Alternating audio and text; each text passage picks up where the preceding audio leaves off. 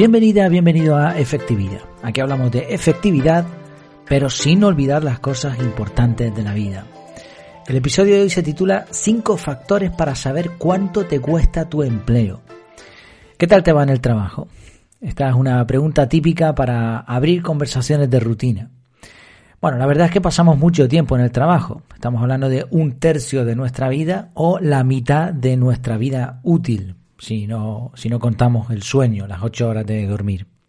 Así que normalmente nos interesa mucho expresarnos acerca del trabajo. El trabajo es una preocupación constante, una fuente de inquietud y de interés también. Ahora, ¿cómo podrías saber cuánto te está costando tu trabajo? Es una pregunta rara. Mm, lo normal es preguntar cuánto ganas y esto es fácil de determinar, incluso aun cuando tu sueldo es variable más o menos tú puedes decir, pues gano esto aproximadamente o esto mensualmente o anualmente, incluso si te es más sencillo. Y eso es una medida comparativa con respecto a otras personas que tienen trabajos similares o que están en nuestro entorno. Pero la pregunta que, que hace hoy el episodio es distinta. Es el coste que tiene estar en un determinado empleo. Vamos a ver cinco factores para saber cuánto nos cuesta nuestro trabajo. En una conversación reciente y este es el motivo de, este episodio, una persona me comentaba que cuando terminaba su jornada y llegaba a su casa, su cerebro estaba en modo licuado. Me hizo mucha gracia la expresión. No creo que sea una persona infeliz, ni mucho menos, pero esa expresión me hizo pensar. Es decir, está en modo licuado, no le pidas más esfuerzo mental porque ha gastado todo o casi todo en su empleo. Y hay más conceptos similares que no solemos tener en cuenta al pensar en nuestros trabajos. Vamos allá con esos cinco Ejemplo, cinco costes de nuestro empleo. El primero, esfuerzo mental. Justo lo que hablábamos antes. Si tu trabajo requiere que te estrujes el cerebro, es lógico pensar que cuando llegamos a casa, en nuestro tiempo libre, vamos a tener menos capacidad para tareas que exijan pensar, que exijan concentración.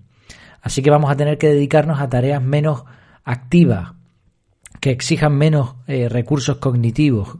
Por ejemplo, ver series en Netflix o realizar tareas en modo zombie. También podemos aprovechar para otro tipo de tareas como jugar con nuestros hijos, etcétera. Pero bueno, es un coste que hay que tener en cuenta. Incluso este esfuerzo mental nos puede llevar, a algunas personas les lleva a estar irritadas sin motivo, que cualquier tarea les abrume. Igual, un día no pasa nada, no pasa absolutamente nada, pero si es constante, bueno, pues es un problema. Oye, si es algo que te gusta, en los cinco factores que vamos a ver eh, es todo relativo en el punto de que, bueno, si a una persona le gusta su trabajo y prefiere ese coste, pues no pasa nada. Pero es un coste a tener en cuenta. Bien, esfuerzo mental. Segundo, compromiso. Recuerdo cuando estaba elaborando el, artículo en donde me estoy basando, recordaba una, una, conversación, una entrevista de trabajo que tuve con dos personas que se dedicaban al mundo de la informática, eran, bueno, eran personas de negocios más bien, dos socios, y querían una, un apoyo en la parte técnica, incluso en la conversación, que fue bastante bien, nos gustamos bastante, y surgió la idea de que, bueno, en un futuro, pues podría incluso llegar a ser socio y que sus perspectivas eran buenas, que tenían ya clientes. Estamos hablando de una época, yo estaba empezando la, mi vida eh, laboral y era una época donde el tema de Internet y todo eso todavía estaba en pañales en muchos sentidos. Así que era una oportunidad interesante. Claro, en un momento dado yo pregunté, no me importaba tanto el salario, que es de lo que estamos hablando hoy, sino me importaban también otros costes. Entonces pregunté el horario. Oye, ¿y qué horario sería? Y ellos me dijeron, bueno, aquí horario, nosotros trabajamos, empezamos a una hora prudente, ¿no? Y tal, pero no, el horario de, fin no, no hay. O sea, aquí se trabaja lo, que haga falta. Eh, estamos comprometidos 100% con el proyecto y pedimos a la, a la persona que entre que esté 100% comprometida. Claro, eh, yo no puedo dar esa cantidad de mi compromiso a una empresa, ni creo que una empresa debería pedirlo nunca sobre todo en un inicio. Yo tengo que reservar mi compromiso para otras muchas facetas como la parte espiritual, la familiar, la salud, etc. Y pienso además que el equilibrio al manejar estas áreas de mi vida es importante para que todo marche bien y tenga esa sensación de, ok, estás haciendo lo correcto. Si todo es trabajo, ¿qué le dejo a lo demás? Si una cantidad desmedida de compromiso es un coste a tener en cuenta. Un tercer factor es la falta de organización.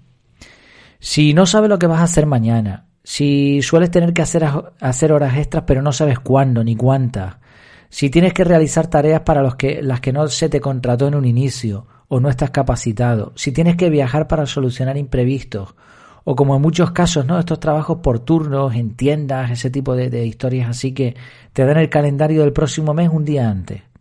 Bueno, si, si, no hay una organización mínima, vas a sufrir. Y esto es un coste. Y si eres como yo, que no, una persona que te gusta la organización, que, que te gusta disfrutar de las rutinas, organizativa, de aprovechar el tiempo al máximo, pues la falta de organización en tu empresa te va a repercutir en todo. No vas a poder programar tus vacaciones con tiempo, no vas a poder quedar con tus amigos porque no sabes a qué hora sales o si ese día te va a tocar o no trabajar o vas a tener turno o no. Tu vida social y familiar van a sufrir mucho con este tipo de empleos poco organizados. Así que ese sería otro coste. Eh, y vamos por el tercero, yo dije cinco, son seis en total. Eh, cuarto, compañeros amargos. No sabía muy bien cómo definir este punto, aunque lo tenía claro en mi cabeza, se me ocurrió esto de amargos. ¿Qué pasa cuando te comes una almendra amarga? Se te queda un mal gusto tremendo. Aquí en, en Canarias hay, bueno, en Gran Canaria, no sé si en las otras islas, supongo que sí, hay una planta bastante común que tiene una bolita que además cuando está a punto de, de germinar las semillas, ¿no? De, germinar, no. Lo que hace la planta, esa, esa bola, lo que hace es que explota y lanza las semillas al aire. ¿Vale? Bueno, pues el líquido que lleva dentro es tremendamente amargo. Yo no he probado una cosa tan amarga en mi vida. Pues así son algunas personas. Así son algunas personas. ¿Y qué pasa cuando estás horas y horas diariamente con personas amargas? Pues que te amargan la vida. Entonces, este es otro coste añadido de trabajar en algunas empresas. Hablamos de compañeros, de jefes o de empleados, da igual, de personas que tienes a tu alrededor y que vas a pasar un montón de tiempo con ellos. Eh, quinto punto, eh, hemos dicho esfuerzo mental, uno, compromiso, dos, falta de organización, tres, compañeros amargos, cuatro, quinto punto, recursos propios. Es obvio que una empresa te paga por tu tiempo y por tus conocimientos, ese es el trato, hasta ahí vamos bien. Durante años trabajé en empresas de telecomunicaciones donde yo tenía que poner la herramienta, el coche, el teléfono, la ropa. Realmente era más un autónomo que un asalariado. No cobraba mal, tenía libertad de horario, pero para ser realista tenía que calcular todo lo que gastaba. O sea, es decir, si cobraba 2.000 euros, bueno, en aquella época eran, no sé si eran euros siquiera, da igual, es una cifra orientativa. 2.000 euros, pero si me gasto 1.000, pues estoy cobrando 1.000. no es lo mismo cuando la empresa te paga todos los costes que, ojo, Mm, son costes por trabajar para ellos, ¿no? Entonces, bueno, en la empresa donde estoy no es así, ni mucho menos, las cosas han ido cambiando, pero en aquella época esto era bastante habitual. Mm, digo mi caso, pero piensa en el tuyo, o sea, ¿cuánto tienes que poner tú para tu trabajo? Hablábamos de esto recientemente con el teletrabajo. Si resulta que tú tienes que poner tu casa, tienes que poner tu ropa, tienes que poner tu ordenador, tienes que poner tu silla, bueno, pues esos son costes que estás poniendo tú, recursos propios. Y llegamos al sexto punto, el coste emocional. ¿Qué tipo de trabajo haces? Porque no es lo mismo trabajar como bombero salvando vidas que como dueño de un casino. Y perdón por los estereotipos, pero obviamente no es lo mismo trabajar en algo que te, que te contente, que sea algo valioso, que estés ayudando a otras personas, que quizás en un trabajo donde no tengas esas sensaciones o incluso peor, sientas que, que bueno, que estás estafando un poco a otros o que lo que estás haciendo no es de todo, del todo honesto, honrado. Se entiende la idea, ¿no? ¿Te ayuda tu trabajo a ser un poco más feliz? ¿Te llena o te resta? Y aquí hablamos de la naturaleza de las tareas que realizas en tu empleo. Es un coste a tener en cuenta. Sí, en resumen, fíjate, seis puntos. Podrían ser más, ¿eh? Esfuerzo mental, compromiso, falta de organización, compañeros amargos, recursos propios, coste emocional. Y viendo estos puntos uno se da cuenta de que el sueldo, la nómina, no es tan importante. Es un factor más, pero hay muchos factores más a tener en cuenta para saber cuánto nos está costando nuestro empleo.